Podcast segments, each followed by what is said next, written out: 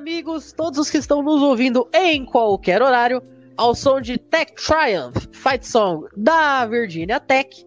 Estamos no ar para o quarto episódio do College Cast, o único podcast de língua portuguesa em atividade, 100% especializado e focado no futebol americano universitário. E hoje, nesta terça-feira, 13 de julho, Dia Mundial do Rock, a gente que é muito fã de rock and roll, aproveita para fazer um adendo. Se no episódio número 3 eu falei sobre filmes e séries que tinham enfoque, ainda que como pano de fundo, nos Bowls, que era um tema da semana passada, eu vou aproveitar aqui o dia do rock para deixar uma sugestão para você que é fã de rock and roll, principalmente do Metallica e de college football. Se você ainda não viu, vai lá e pesquisa a entrada dos jogadores da Virginia Tech, esse time que você ouviu a Fight Song, quando eles estão jogando em casa. É simplesmente maravilhoso. Porque além do vestiário ficar fora do estádio, é, no alojamento, e eles têm que vir andando, entra num túnel para ter acesso ao, a, ao campo de jogo, tudo isso acontece ao som de Enter Sandman, e já há vários e vários anos. Então fica o convite, vai lá, pesquisa a entrada de Virginia Tech, vale muito a pena. E se hoje a gente tá falando aí sobre sonhos, né? Alguns têm o sonho de se tornar um popstar, um rockstar. Já muitos pais nos Estados Unidos sonham com outra coisa.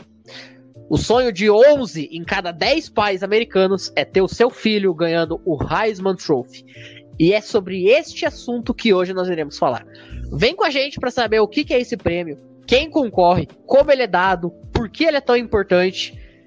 E a gente também vai aproveitar para falar sobre jogadores de sangue verde e amarelo, brasileiros raiz, que fizeram história nos campos universitários pelos Estados Unidos. Mas antes, vamos começar a apresentar o programa da mesa de hoje. Uh, e se o assunto é Heisman Trophy, nada melhor do que eu dar meu primeiro boa noite represent ao representante do time que teve o ganhador do Heisman na última temporada, Luiz Felipe Amorim, torcedor da Alabama Crimson Tide. Muito boa noite. Boa noite, caros ouvintes e nossos queridos colegas de mesa, Pinhate, Nicolas, principalmente o nosso âncora maravilhoso, que vocês gostam de ouvir com essa voz melódica, que é o grande Matheus Pinho colega nosso aqui, colega meu há muito tempo de outros projetos. Hoje a gente vai realmente primeiro agradecer ao, ao Devonta Smith, mais um título, e a gente também vai falar hoje sobre os troféus de melhores jogadores no college football. Muito bem. E a gente, já que a gente comentou que no ano passado o Devon Smith de Alabama ganhou esse prêmio, no ano anterior, em 2019, meu caro Piatti, Joe Burrow, da Louisiana State University, foi o ganhador. Mas teve um certo menino que usava a camisa 23 de Wisconsin Badgers, que foi até a final do prêmio. Explica pra gente, meu amigo, por que que esse cara ganhou tantos votos num time que nem sequer foi pros playoffs. Muito boa noite. Saudações, Matheus Pinho, saudações, amigos da mesa do CollegeCast, saudações, ouvintes do CollegeCast, vocês que são importantes em ouvir esse podcast. É, vamos para mais um episódio, contar a história do Heisman Trophy e de outros troféus também, conhecer um pouco mais da história e por que, que é tão importante essa modalidade nos Estados Unidos. E sim, eu me lembro sim de 2019, quando o 23 de Wisconsin, running back Jonathan Taylor teve uma temporada de 2.003 jardas corridas para 21 TDs, ficando em quinto na votação de Heisman, atrás de Chase Young, Justin Fields, Jalen Hurts e Joe Burrow. Mesmo ele ficando em quinto, ele ainda assim teve uma temporada espetacular para o Wisconsin que nem chegou ao playoff. Foi uma temporada assim absurda e muito boa de Jonathan Taylor. É, é e o Jonathan Taylor nessa temporada que quase fez eu colocar a atua dele no jardim da minha casa, porque, cara, era a alegria do meu sábado ligar a TV e ver aquela camisa 23 vermelha de Wisconsin é, se movendo pelo campo e estraçalhando defesas dos adversários. E se o nosso Badgers não ganha um título nacional desde a década de 40 e o, não tem um ganhador do Heisman desde o Ron Zane nos anos 90, meu caro Nicolas Terzioglu, desde 87 a sua Notre Dame Fighting Irish não é agraciada com o Heisman desde Tim Brown. Existe esperança no horizonte? Muito boa noite. Muito boa noite, caros amigos aí de mesa, caros ouvintes também. Bom, tocou no calo, né? Pisou onde mais dói. Saudades Tim Brown. Cara, sendo bem sincero, olhando pro elenco de Notre Dame hoje, eu cito aí dois jogadores que podem brigar aí pelo Heisman. Um é o Kyrie Williams, né? Running back. Uh, e, e, o outro na defesa, o Kyle Hamilton, né? Safety. Então tem, tem esperança no horizonte, sim. Alô, Fighting Irish, bora brigar. É, eu quero dizer que eu estou na torcida pelo Kyrie Williams ser o Heisman porque eu draftei ele em duas ligas de fantasy, tá? Então, se esse cara for o Heisman, eu vou me dar muito bem no fantasy, então gol Irish. Primeiramente, eu queria dar aqui meu boa noite pro Jorge, né? O Jorge seria o idealizador do projeto que, por questão é, de estar tá viajando, não pôde participar aqui do programa mais uma vez, mas muito em breve estará de volta. É, também teve o Diego Ramiro, que ia participar, mas acabou tendo uma questão familiar teve que cancelar de última hora. E também, evidentemente, a nossa saudação especial pro Cover Football. Projeto Cover Football, nosso parceiro aqui do College Cast, nas pessoas do Jorge Cireu e do Felipe Fidelis. Se você ainda não conhece o trabalho deles, está perdendo tempo, vai lá e confere, tem muita coisa bacana, conteúdo de muita qualidade sobre o futebol americano, tanto de college quanto de NFL. Acessa lá medium.com barra coverfootball, medium, M-E-D-I-U-M, .com barra coverfootball, cover, C-O-V-E-R, e futebol em inglês, ou siga o arroba coverfootball no Instagram, que tem a árvore de link para você conferir tudo aquilo que o cover tem para te oferecer. Inclusive, é, hoje mesmo, o, o cover fez um post muito legal falando sobre. comparando aí o Dak Prescott com o Matt Stafford para gerar aquela discussão bacana. Você quer, quer fazer um debate com seus amigos? Vai lá no cover que sempre tem coisa legal para você poder puxar. E agora, vamos ao que realmente interessa. O ano é 1935. Vamos continuar a nossa jornada pelo túnel do tempo e voltar no momento em que um certo prêmio foi criado batizado em homenagem a John Heisman. Aquele mesmo que no programa piloto você conheceu e que a gente citou, que ajudou a criar as regras do futebol americano. O pai do futebol americano. O pai do futebol americano. Esse cara recebeu um prêmio em sua homenagem. O John Heisman Trophy. Trust. Tem sempre essa palavrinha no, no final que a gente esquece. É, ele é dado até hoje ao jogador mais extraordinário da temporada.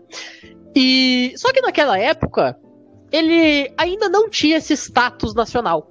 Ele era dado ao melhor, ao jogador mais valioso da temporada uh, no leste do Rio Mississippi. Ou seja, no lado leste dos Estados Unidos. O primeiro ganhador um halfback da Universidade de Chicago chamado Jay Berringer, que vai ser citado mais para frente neste programa. Mas, com o passar dos anos, este prêmio ele começou a tomar dimensões nacionais, até se tornar efetivamente o principal prêmio dado a um jogador do college football. Atualmente, é, todos os jogadores de todas as divisões do college football são elegíveis para o prêmio. Mas, praticamente via de regra, os ganhadores são da FBS, a primeira divisão, e que a gente citou ainda no programa sobre estrutura, a Bíblia narrada do futebol americano, episódio piloto. Para concorrer, o jogador basicamente só precisa estar jogando e fazer ter números sensacionais, seja ele no ataque, na defesa ou nos outros times especiais, como foi o caso do Desmond Howard em 1991 jogador que era retornador e depois foi campeão do Super Bowl com o Green Bay Packers. Participam do processo é, de escolhas jornalistas esportivos, né, que, que são o pessoal aí que cobre o college football com mais afinco. É, mas um detalhe, as pessoas, evidentemente, precisam demonstrar a sua cota de imparcialidade. É, existem cerca de 870 é, eleitores da mídia, né, de jornalistas. 145 de cada uma das seis principais dos Estados Unidos. Também participam do processo de escolha antigos ganhadores do prêmio, É, como. Exceto quando um ganhador ele estudou na mesma universidade que uma, um dos atuais finalistas, por motivo de clubismo, né? É, ainda existem atualmente 57 ganhadores que estão elegíveis para votar. E parte do deste processo também cabe aos fãs, porque é, a ESPN e a NissanHeismanHouse.com é, compilam os votos dos fãs e ele vale uma pequena parcela neste processo todo. Como a gente falou, no último ano o vencedor foi o Devon Smith, inclusive até com bem pouca resistência, né? A gente já, já meio que sabia que ele ia ser o ganhador, não foi uma grande surpresa. E, meu caro Piatti, até hoje o Heisman Trophy ele é visto como um diferencial na hora de draftar um atleta, né? Porque se ele se destacou como o jogador mais importante da temporada do college, jogando contra 130 times no universitário, ele tem bastante potencial para fazer diferença contra 31 equipes na liga profissional. Só que nem sempre esses caras se destacam tanto assim no profissional, não é verdade? Sim, meu caro. É... Vou falar aqui sobre alguns jogadores que venceram o prêmio Heisman, o jogador mais extraordinário da temporada, mas não renderam nada ou então aproximadamente nada na NFL. O primeiro que eu vou falar é logo o primeiro vencedor do Heisman em toda a história, que foi, como você falou aí o nome dele, John Berrigan. Ele venceu o Heisman em 1935, o primeiro Heisman da história. Ele praticava outros esportes universitários, como atletismo. Inclusive, o seu recorde, o recorde dele no decathlon, um esporte aí que eu não vou explicar muito sobre como funciona, que ele estabeleceu esse recorde no ano de 1936, e esse recorde só foi quebrado em 2007 na Universidade de Chicago, um recorde aí que durou 71 anos. Ele ainda tentou vaga na Olimpíada de 1936 na equipe de atletismo dos Estados Unidos e não conseguiu, mas ainda assim era um atleta extraordinário no atletismo e na natação. Só que ele focou a carreira dele no futebol americano, numa época em que o futebol americano era totalmente focado, então muito, muito focado na corrida, né? Ele era running back e a posição de running back era muito valorizada. Naquela época era chamada apenas de halfback ou tailback, mesma coisa. Então ele foi draftado como primeira escolha geral pelo Philadelphia Eagles em 1936. E se eu não me engano, se eu não me engano, foi o primeiro draft da história, né, cara? Então, é, ele tinha um valor imenso naquela época. E como ele era uma, de uma posição muito valorizada, tinha acabado de ganhar um prêmio, é um prêmio assim de alto valor, ele pediu um pagamento que era muito alto. Ele pediu um pagamento de mil dólares por jogo, um valor impossível para aquela época. Só para ter uma ideia, é, mil dólares em 1936 é o equivalente a 19.831 dólares hoje, em 2021. Era um valor muitíssimo alto para aquela época. Nenhum time no mundo inteiro era capaz de pagar um, um valor daquele e acabou não assinando. Ele não fez um único snap na carreira dele profissionalmente na NFL. Ele nunca fez um snap, nunca jogou. E depois disso, ele resolveu trabalhar como vendedor numa empresa de plásticos e depois ele até abriu a própria empresa de borracha dele.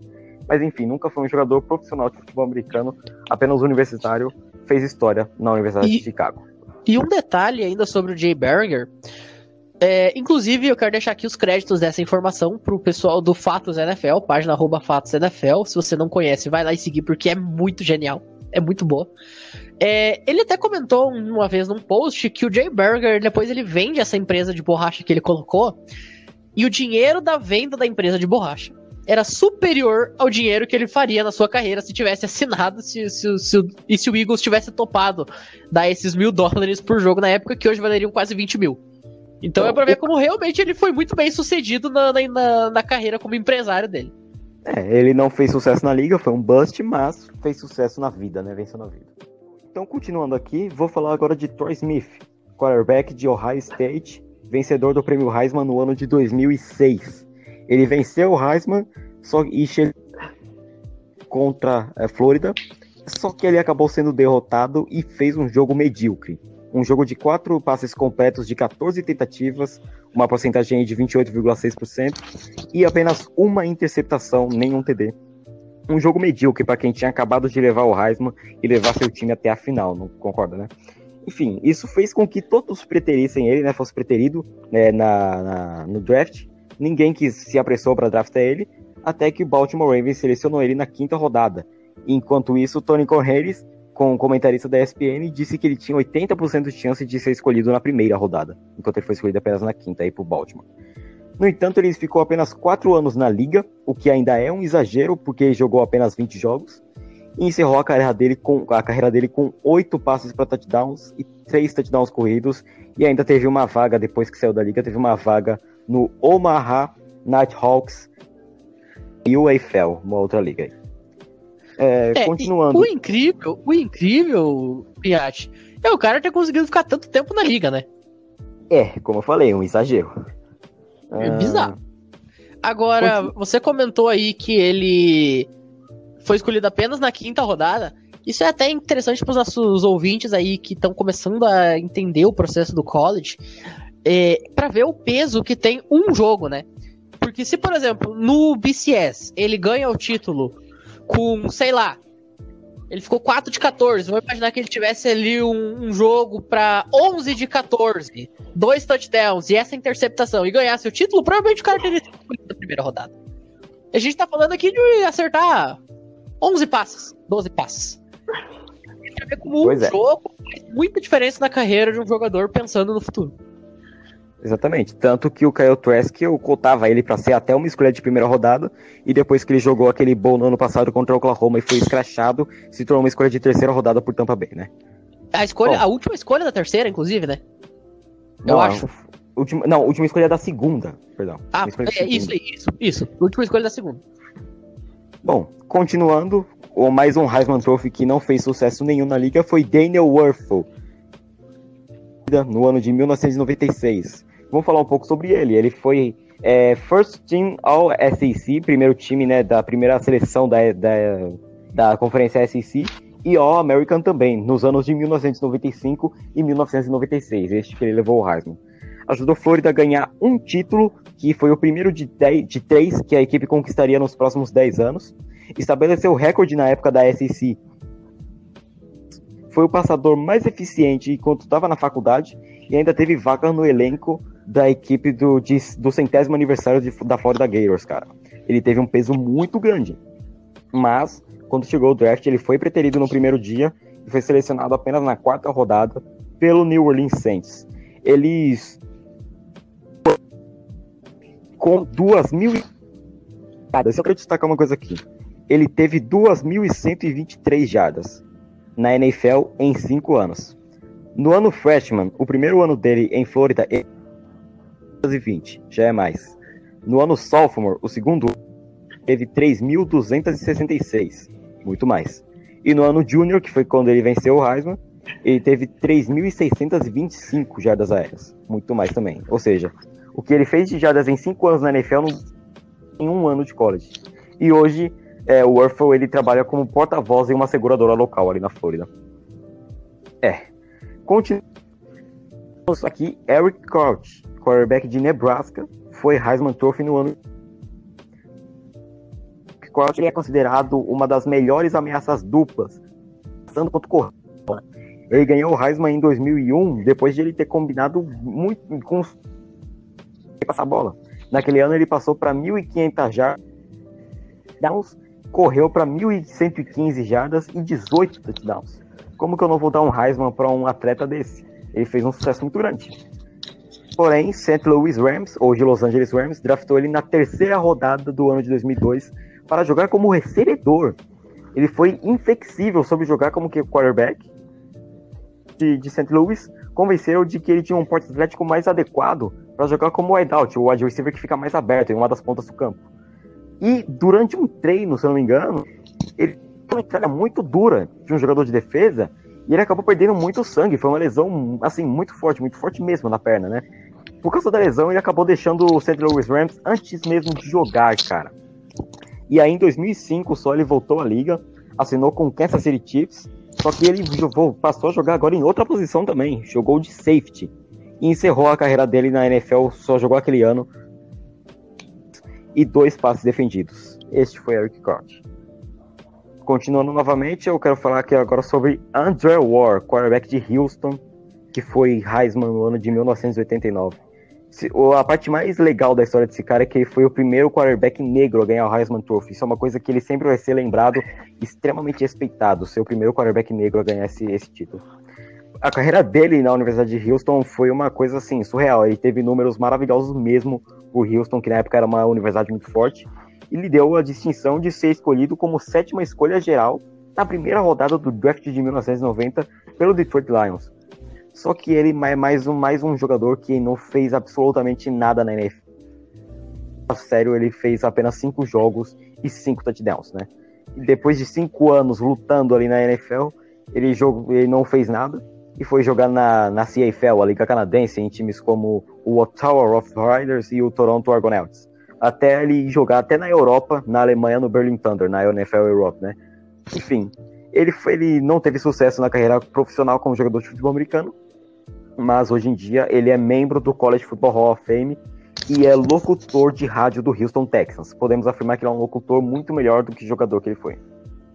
Uh, um cara que não pode faltar aqui, que o maior jogador que já passou pelo, pelo college football se chama Tim Tebow, né? Todo mundo conhece, eu não preciso falar quem é, mas vamos falar sobre aqui a carreira dele, né? Aquele que Florida. é Jacksonville Jaguars.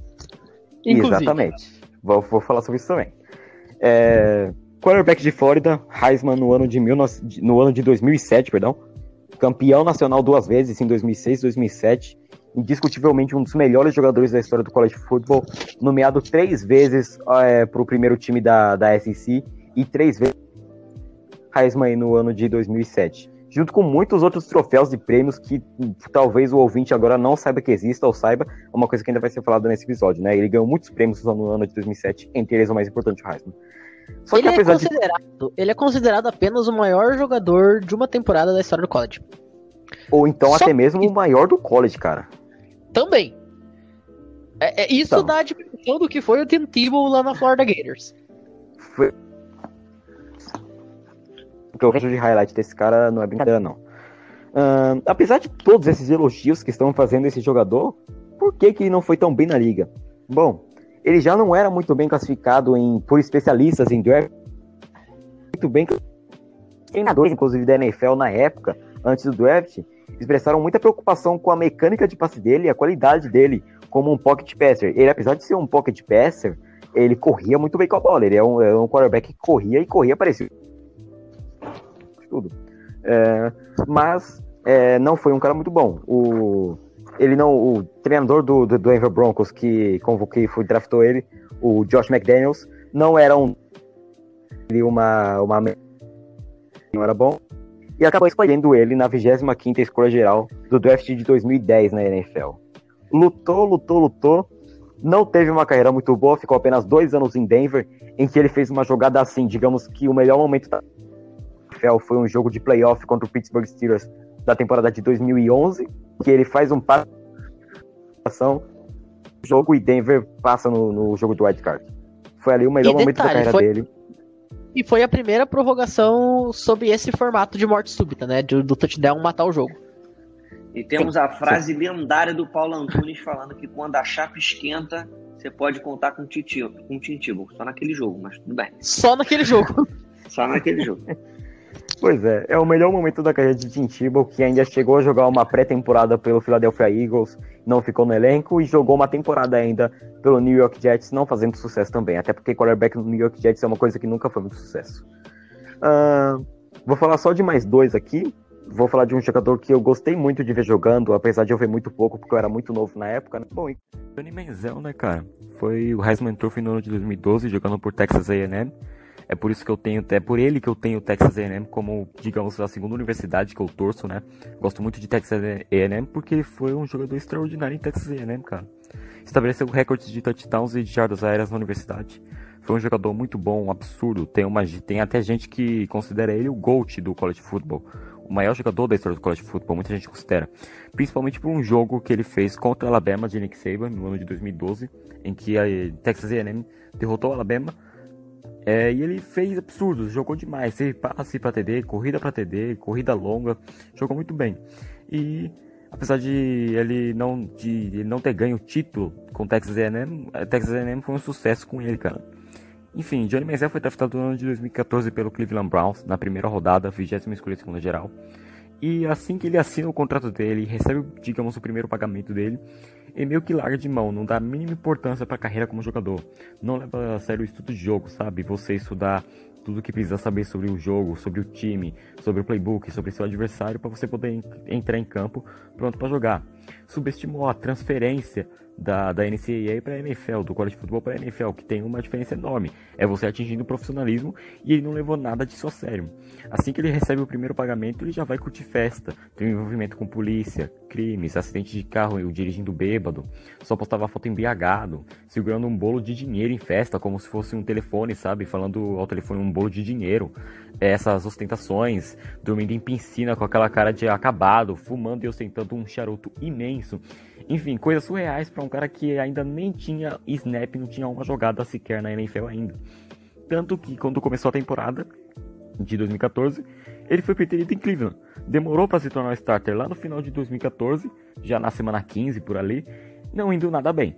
E não teve nenhum comportamento bom dentro de campo também. Chegava bêbado aos treinos, chegava com uma imensa cara de cansado depois de ter dormido por apenas, vai, 3 horas durante a madrugada. Não tinha o sono de um jogador profissional, né?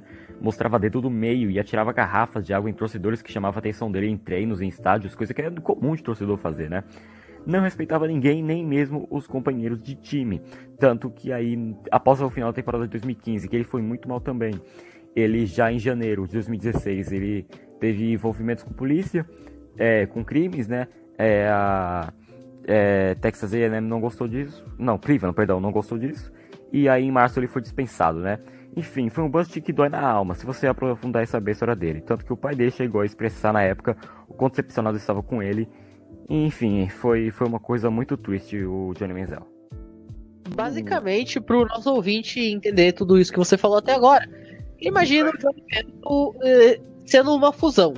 Uma fusão do Fabrício, ex-lateral do Inter, que mostrou o dedo pra torcida no jogo do Galchão contra o Ipiranga de Erechim, mas você, depois de assistir o jogo até as 3 da manhã, tendo que trabalhar às 6 horas do outro dia. Esse era o Johnny Mello.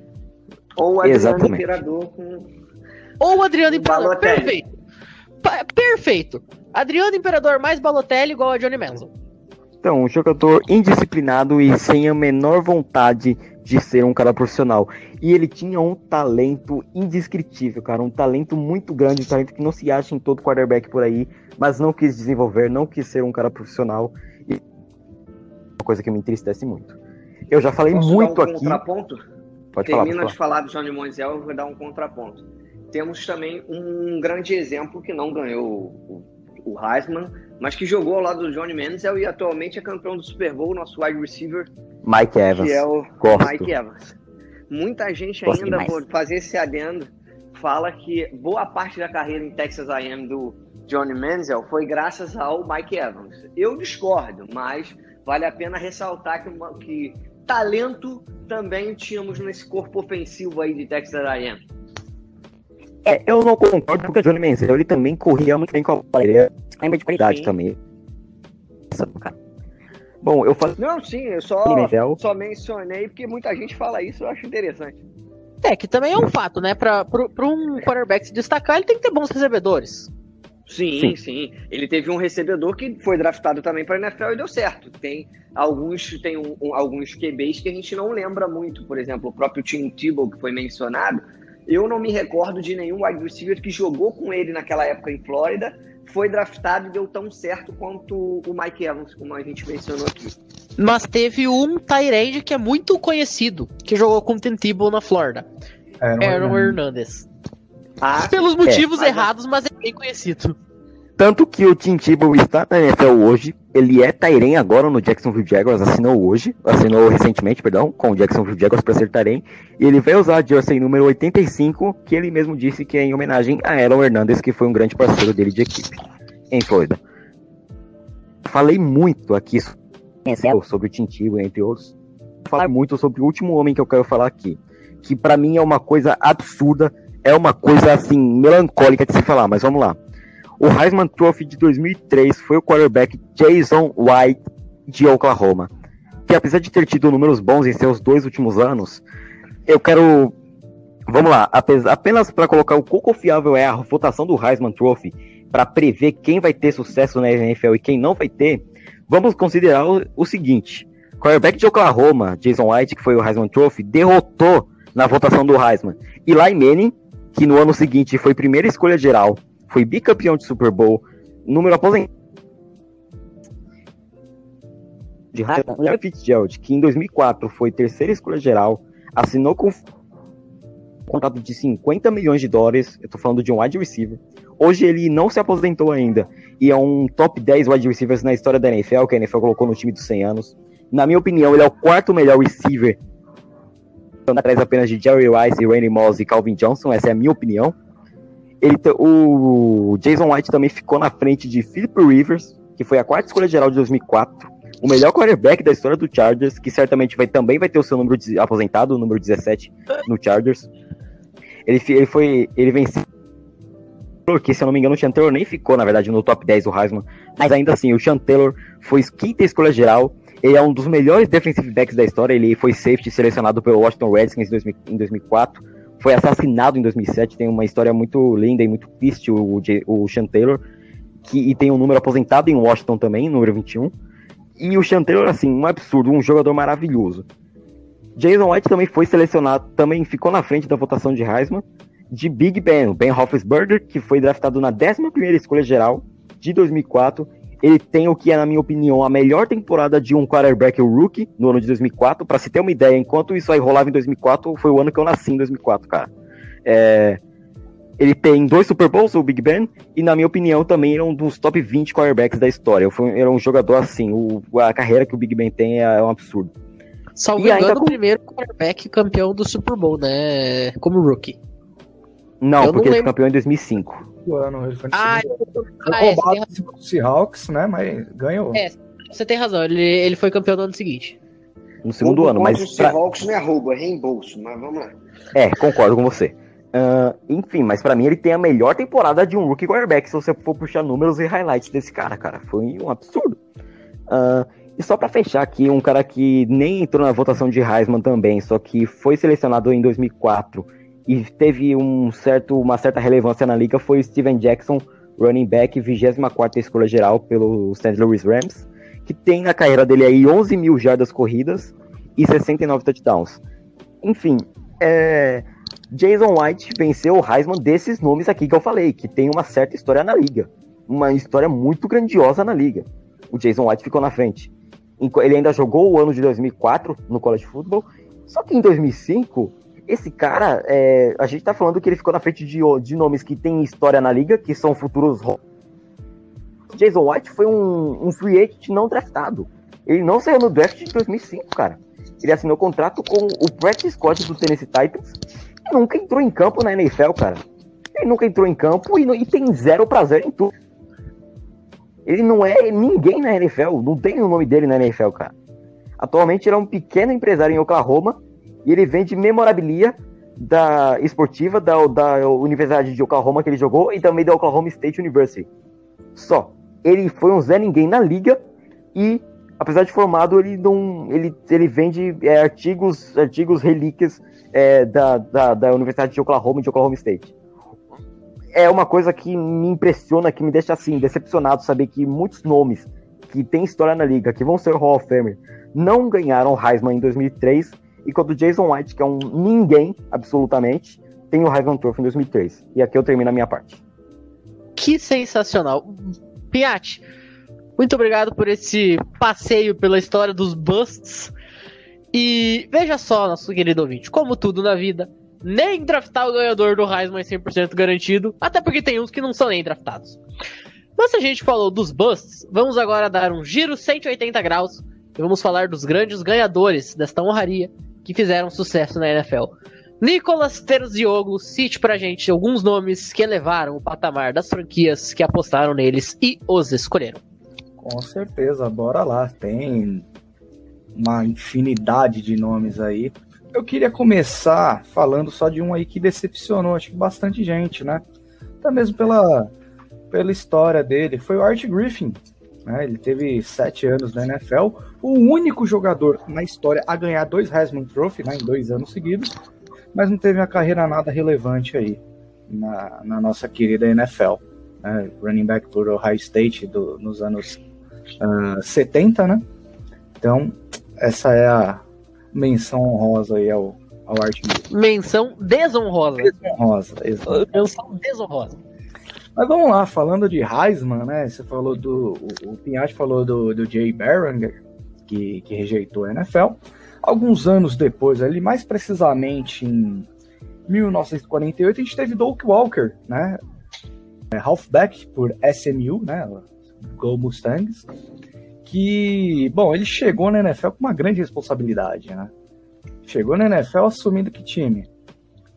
Detroit Lions, né? E nos anos 50, olha que loucura. Foi os, os anos comandados por Doug Walker, né? Depois disso, a gente não vê falar do Detroit Lions aí, virou até mesmo. Inclusive, eu vou aproveitar o seu gancho e quero deixar aqui uma curiosidade. É, para quem me conhece pessoalmente, vai conhecer minha avó, aliás, um beijo pra dona Terezinha. É, o último título do Detroit Lions na NFL foi do ano que minha avó nasceu. Então, parabéns, Lions. É muito bom ter vocês como rivais. Exato. Né? É a fábrica de memes. Você olha assim pro time e não, não dá. Não dá mais. E é isso. O Walker, ele carregou o Detroit Lions nas costas, ali, a popularidade do time do Detroit, que era uma cidade, assim, em ascensão, né, após a Segunda Guerra. Então, ele era o cara do momento, né, Doak Walker. A gente passa por alguns anos aí que a gente, né, Uh, e vai justamente pro seu Green Bay Packers, não é mesmo, Matheus Pinhão? O de Paul Hornum, que saiu da minha querida Notre Dame. Né? Que homem. Inclu inclusive, eu sou eternamente grato a Notre Dame por dar Earl Curry Lambeau e Paul Hornung. Esses dois aí, ó, se Notre Dame fechar amanhã o seu departamento de, de futebol americano, eu já estou satisfeito. Inclusive, né, o, o primeiro uniforme do Packers foi Sim, é o, né? e é o uniforme clássico throwback até hoje. Até hoje, né? Até 2020, correção, né? Porque o, o, Packers nesse ano vai mudar o uniforme ah, O Packers é uma, uma, piada, né? Tem que acabar também. Aí... ah, concordo. concordo. vamos falar do Paul Horn. Vamos falar, do, vamos falar de coisa Muito boa, né? cara. Não, vamos falar do Paul Horn, né? o Horn, que ele era quarterback no college, mas chegou na NFL, o cara era mil utilidades, não quero falar nome de marca, né? Mas o cara ele era mil inutilidades. Ele era halfback, safety, place kicker. Numa época que o futebol americano né, tava. A gente só fala a marca se patrocinar o podcast. Exato. Então. Inclusive, quiser patrocinar aí, ó. Por aí, isso que a única é. marca que a gente fala é a do Cover Football, né? A única Exatamente. marca que a gente dá moral é pro Cover Football que faz esse trabalho com a gente. Que dá suporte aí pra gente. Ô, falar ô Nicolas, me, me confirma uma coisa aqui. O Paul Horner ele foi running back, foi é, safety, foi, foi kicker em Green Bay. Só que Isso. ele foi Heisman como quarterback, não foi? Exato, exato. Numa época, né, pós-guerra, o futebol americano já estava sendo especializado, né, porque a gente teve ali nos anos 40 a Segunda Guerra, então muitas equipes tiveram um déficit de, de, de jogadores, né, de, de quantidade de jogadores. E aí os treinadores perce... perceberam que era mais fácil você treinar o jogador em uma única posição do que ele para executar várias. Né? Então é assim que a gente começa a se especializar no futebol americano, na proporção. E o Paul Horn, ele ainda era um cara velha guarda, digamos assim, né? Ele fazia de tudo e fazia de tudo muito bem. Inclusive campeão, né? No, vencedor do Heisman Trophy, quatro vezes campeão na, na NFL, né? E, e, e tem um Super Bowl aí na conta também. Passando alguns anos aí, a gente tem Billy Cannon, né? foi running halfback, não né? tiver essa palavra, running back também era popular, porque ele era halfback, né, a posição pouquinho aí arcaica, e aí ele chegou na NFL, mais precisamente ali pro, pro Houston Oilers, né, como atuava também como halfback, fullback e end, também é um jogador bem versátil aí. Uh, Passando por alguns anos, hein, na, é, Billy Cannon em 1959, tá? A gente tem em 1963 Roger Staubach, quarterback, por sabe quem? Por Ney. Mitch, né, emplacando aí seu seu quarto, acho que era quarto, seu quarto, quarto jogador vencedor do Heisman Trophy, né? E Roger Staubach, o famoso aí quarterback do Dallas Cowboys, grande grande pregador aí fazendo suas rezas e, e Ave Marias, aí, inclusive. Pra quem não sabe, foi ele que inventou a Hail Mary num jogo contra o Minnesota Vikings, né? Perguntaram pra ele o que, que ele tinha feito na jogada, que foi uma jogada da vitória, um lançamento pra cima. E ele diz: I just prayed a Hail Mary. Eu só rezei uma Ave Maria. E aí pegou o nome. Isso, Capitão América, né? Campeão aí, do vencedor do Heisman Trophy, também duas vezes campeão do Super Bowl, né? E uma vez é, MVP do Super Bowl.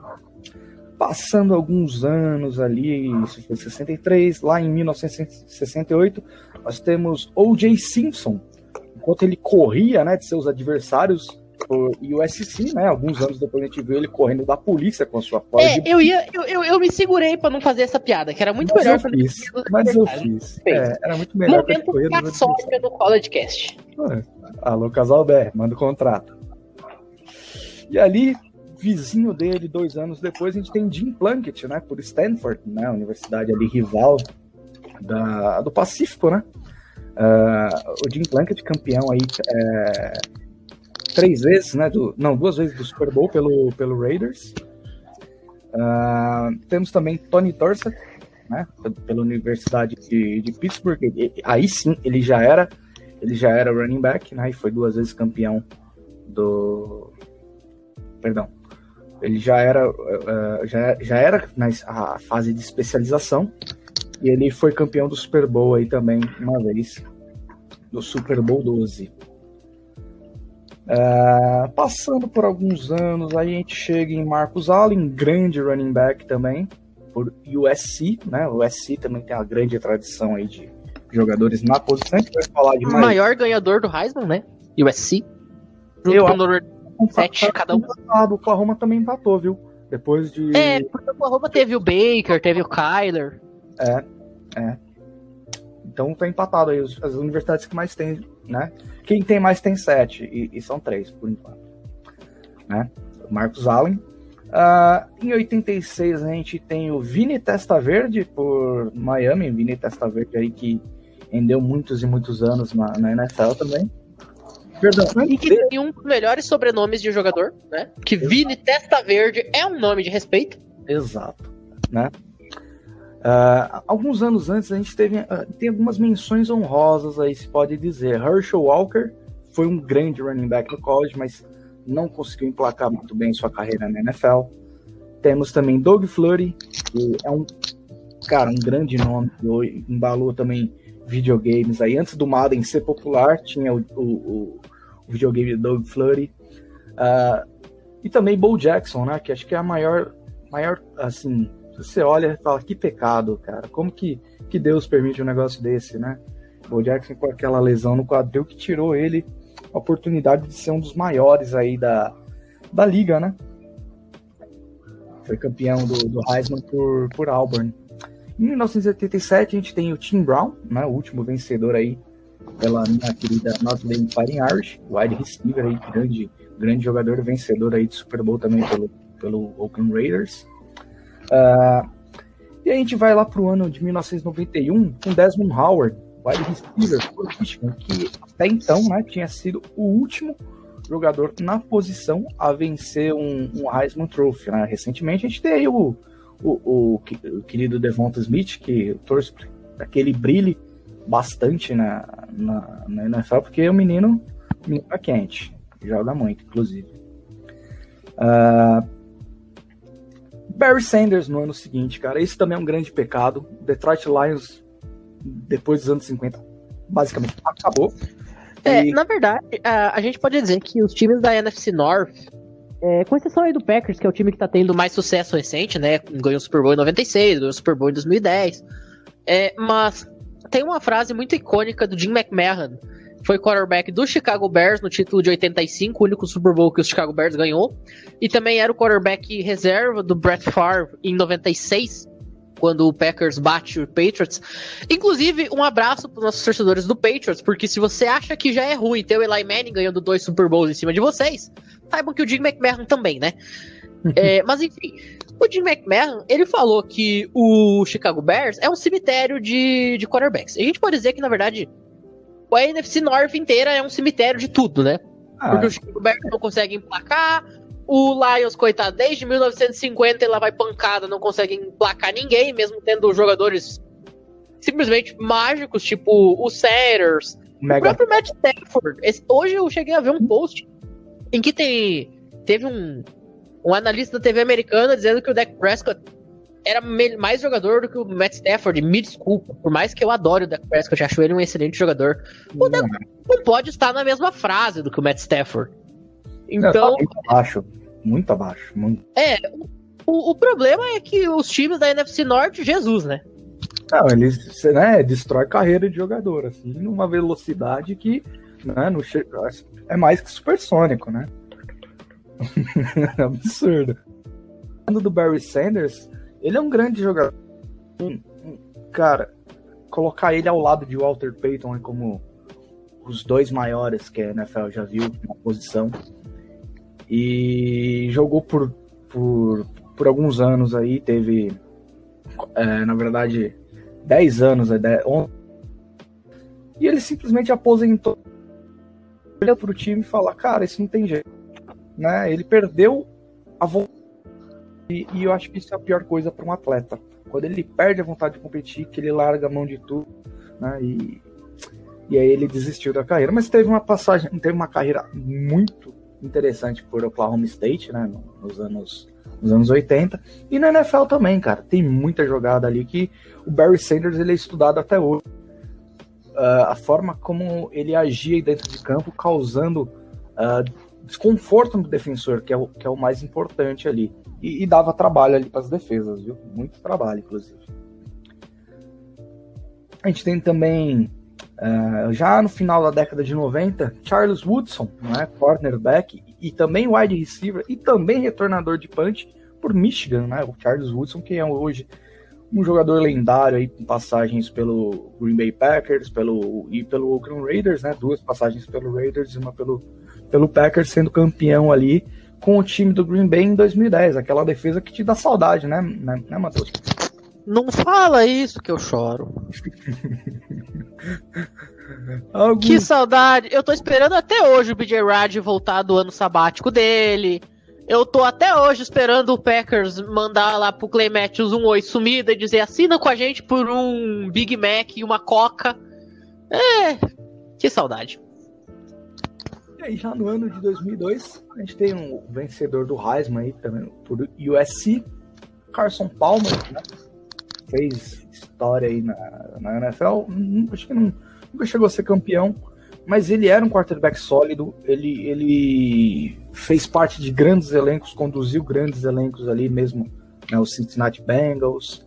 Cara, o Cincinnati Bengals que era um time quente, viu? Com, né, com o Carson Palmer ali de, de QB e até mesmo o Arizona Cardinals de 2015, né? O ano que o time tinha a chance ali de consagrar Carson Palmer e Larry Fitzgerald uma tacada só, né? Não deu certo, esbarrou em outro campeão do Heisman, né? A gente fala disso já, já. Alguns anos depois a gente tem um nome notável aí, Mark Ingram Jr., que foi inclusive é, né, campeão do Heisman e capa do, do NCAA, uma honraria aí para esse jogador. Uh, que tá até hoje aí na NFL, tá quase no para, não para, né? Hoje tá no Houston Texans aí, mas teve bons momentos ali no New Orleans Saints. E, né, o, teve uma passagem um pouquinho, dis, quer dizer, em um ano foi bem, no outro já um pouquinho discreto do Baltimore Ravens e hoje aí no Houston Texans. Bom, já que falamos de, de Mark Ingram, né, vamos pro ano seguinte, que a gente tem quem? Ken Newton, né, o quarterback aí que despachou o sonho do, do Arizona Cardinals naquele ano ali de 2015. Mas, né, em 2010 ele foi vencedor do, do Heisman Trophy por Auburn, né, pelo Auburn Tigers aí. Já no ano seguinte nós temos Robert Griffin III por Baylor, um ataque também que era muito quente. E, cara, acho que a carreira do, do RG3 poderia ser muito maior se não fosse as lesões. Que todo mundo... Eu posso falar uma coisa aqui também? Eu sinto, eu sinto no meu coração que o RG3 teria, no mínimo, um Super Bowl, tá? E eu acredito assim, que ele não teria apenas um. E, e, eu acho que esse cara, ele seria um quarterback que a gente ia olhar e falar, meu amigo, esse cara é elite, mas é elite em um nível. Bom, já que se você for olhar o jogo de 2012 dele contra o Baltimore Ravens, que inclusive foi um ele se machucou no último drive, e aí o último drive teve que ser comandado pelo Kirk Cousins, que acabou ah, empatando o jogo, fazendo uma conversão de dois pontos. Só que ainda assim o Robert Griffin, ele sofreu uma grande lesão na perna naquela hora, tomou uma pancada muito forte entre o joelho e o quadríceps, né? E ainda voltou pro campo para um snap que foi um que alavancou bastante pro Kirk Cousins conseguir ganhar aquele jogo. Levar a prorrogação e depois ganhar o jogo, né, cara? E assim, o Robert Griffin, ele é um dos cinco quarterbacks que eu mais gosto. Dos primeiros que eu vi jogar na liga entre Aaron Rodgers, Peyton Manning, Andrew Luck, Andy Dalton, que era muito bom na época. E, e aí o Robert Griffin, cara. É um cara que eu sou muito fã, que teve, que com certeza teria o anel dele, teria o MVP dele. Ele foi o Offensive Rookie daquele ano, de 2012. Com sobra. espetacular. E, cara, se ele fica naquele Redskins, se ele não se machuca, né, cara, seria espetacular. Tanto que ainda hoje eu defendo esse cara, apesar de ele já ter os 33 anos dele de idade. Eu ainda defendo ele, eu ainda defendo que ele pode ser um dos melhores backups da liga. Se ele, por exemplo, ainda tem tempo de assinar com o Arizona Cardinals, por exemplo, ser backup do Kyler Murray, pode ser que dê certo. Eu ainda acredito bastante nele, cara. Como backup, sim, como backup, sim. 2015 chega quem? Derrick Henry por Alabama, né? Running back aí, o gigante, que hoje a gente não precisa nem falar de, do Rei Henry, porque o cara é um absurdo. Ele é gigantesco, né? Tanto em altura, né? Quanto como jogador. Ele é um jogador, ele impõe sua personalidade dentro de campo, né? E é difícil para o homem, viu? Rapaz. Mas Luiz, nem todo jogador extraordinário da NFL ganhou o Heisman, né? Caso, por exemplo, aí do Peyton Manning, considerado para muita gente o QB mais talentoso da história da NFL. Eu me incluo nessa. Para mim é o, é o QB mais talentoso da NFL, ou pelo menos dos que eu vi jogar, é disparado o cara mais talentoso. Mas fala aí pra gente, outros caras de sucesso na NFL que marcaram época e que não tem o Heisman Trophy na sua galeria. Ah, eu vou começar com um clássico, né? Todo mundo já sabe, o atual QB supremacia que é o Tom Brady, campeão do Super Bowl sete vezes campeão, ele não. Ele foi escolha de quinto round. Ele nem Sexto. chegou a ser cogitado. Sexto, Sexto round, é. Ele nem foi cogitado a ser vencedor do troféu Heisman. Heisman. O nosso querido Aaron Rodgers também não foi, porque ele não teve tempo suficiente. É, eu falei do Aaron Rodgers. O, o, por último aqui que a gente tem também é o pincelando ultimamente aí que foi até pedido do Nicolas, mas eu vou mencionar, é o nosso querido Deshaun Watson, que ele não ganhou e sim foi o Baker Mayfield no, no ano dele.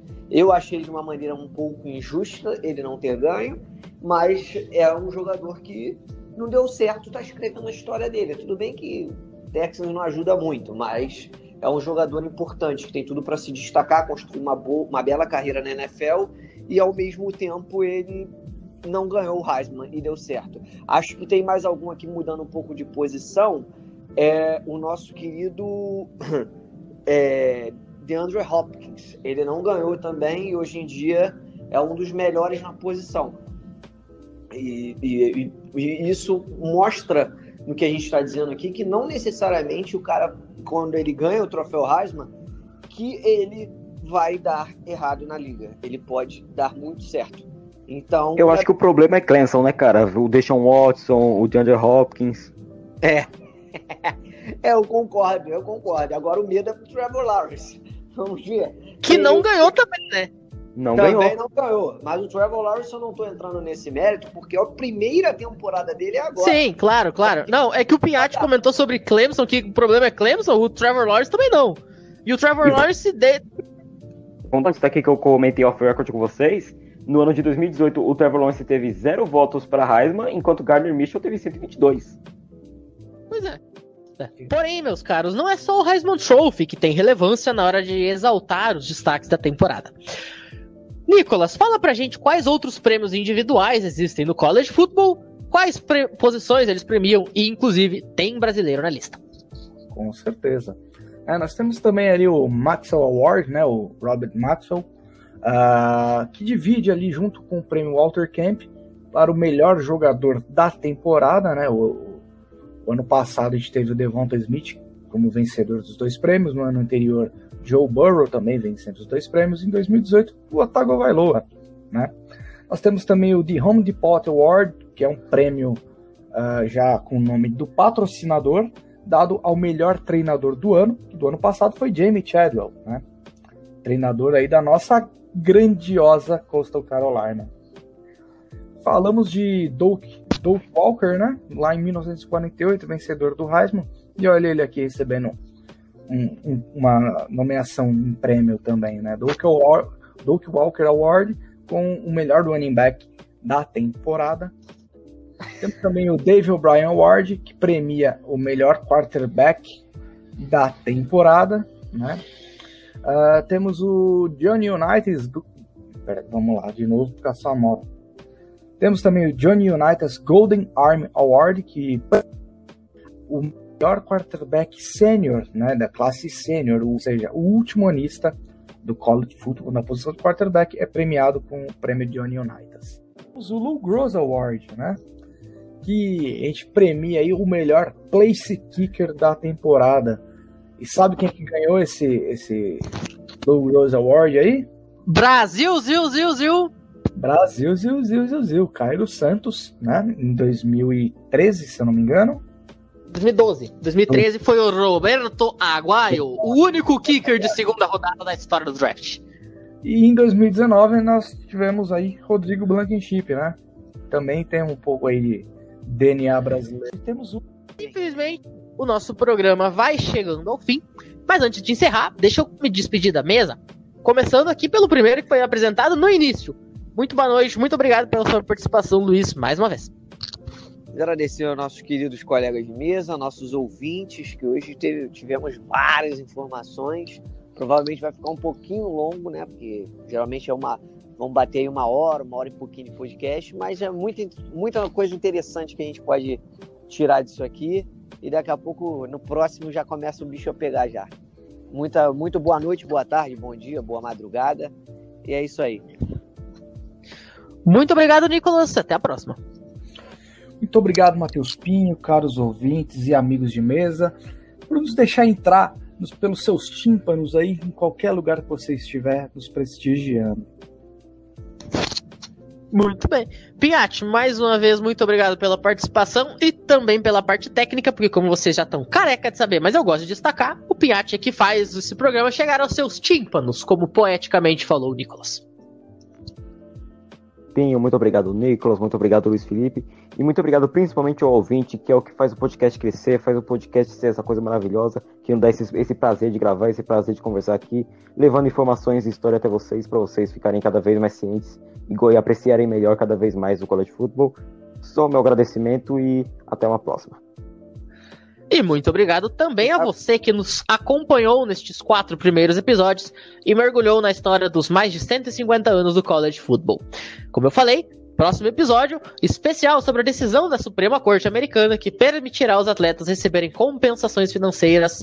Tem muita treta, vai ter muita polêmica e você vai entender tudo que envolve essa questão do conceito de estudante atleta. Até o próximo programa. Mas antes, fique com The Olive and the Blue, fight song de Tulane, universidade que deu ao Brasil o primeiro jogador nato a atuar na NFL de forma efetiva e que nos deu o único prêmio individual de um futebol americano universitário ao Cairo Santos. Uma excelente noite a todos e até o próximo programa.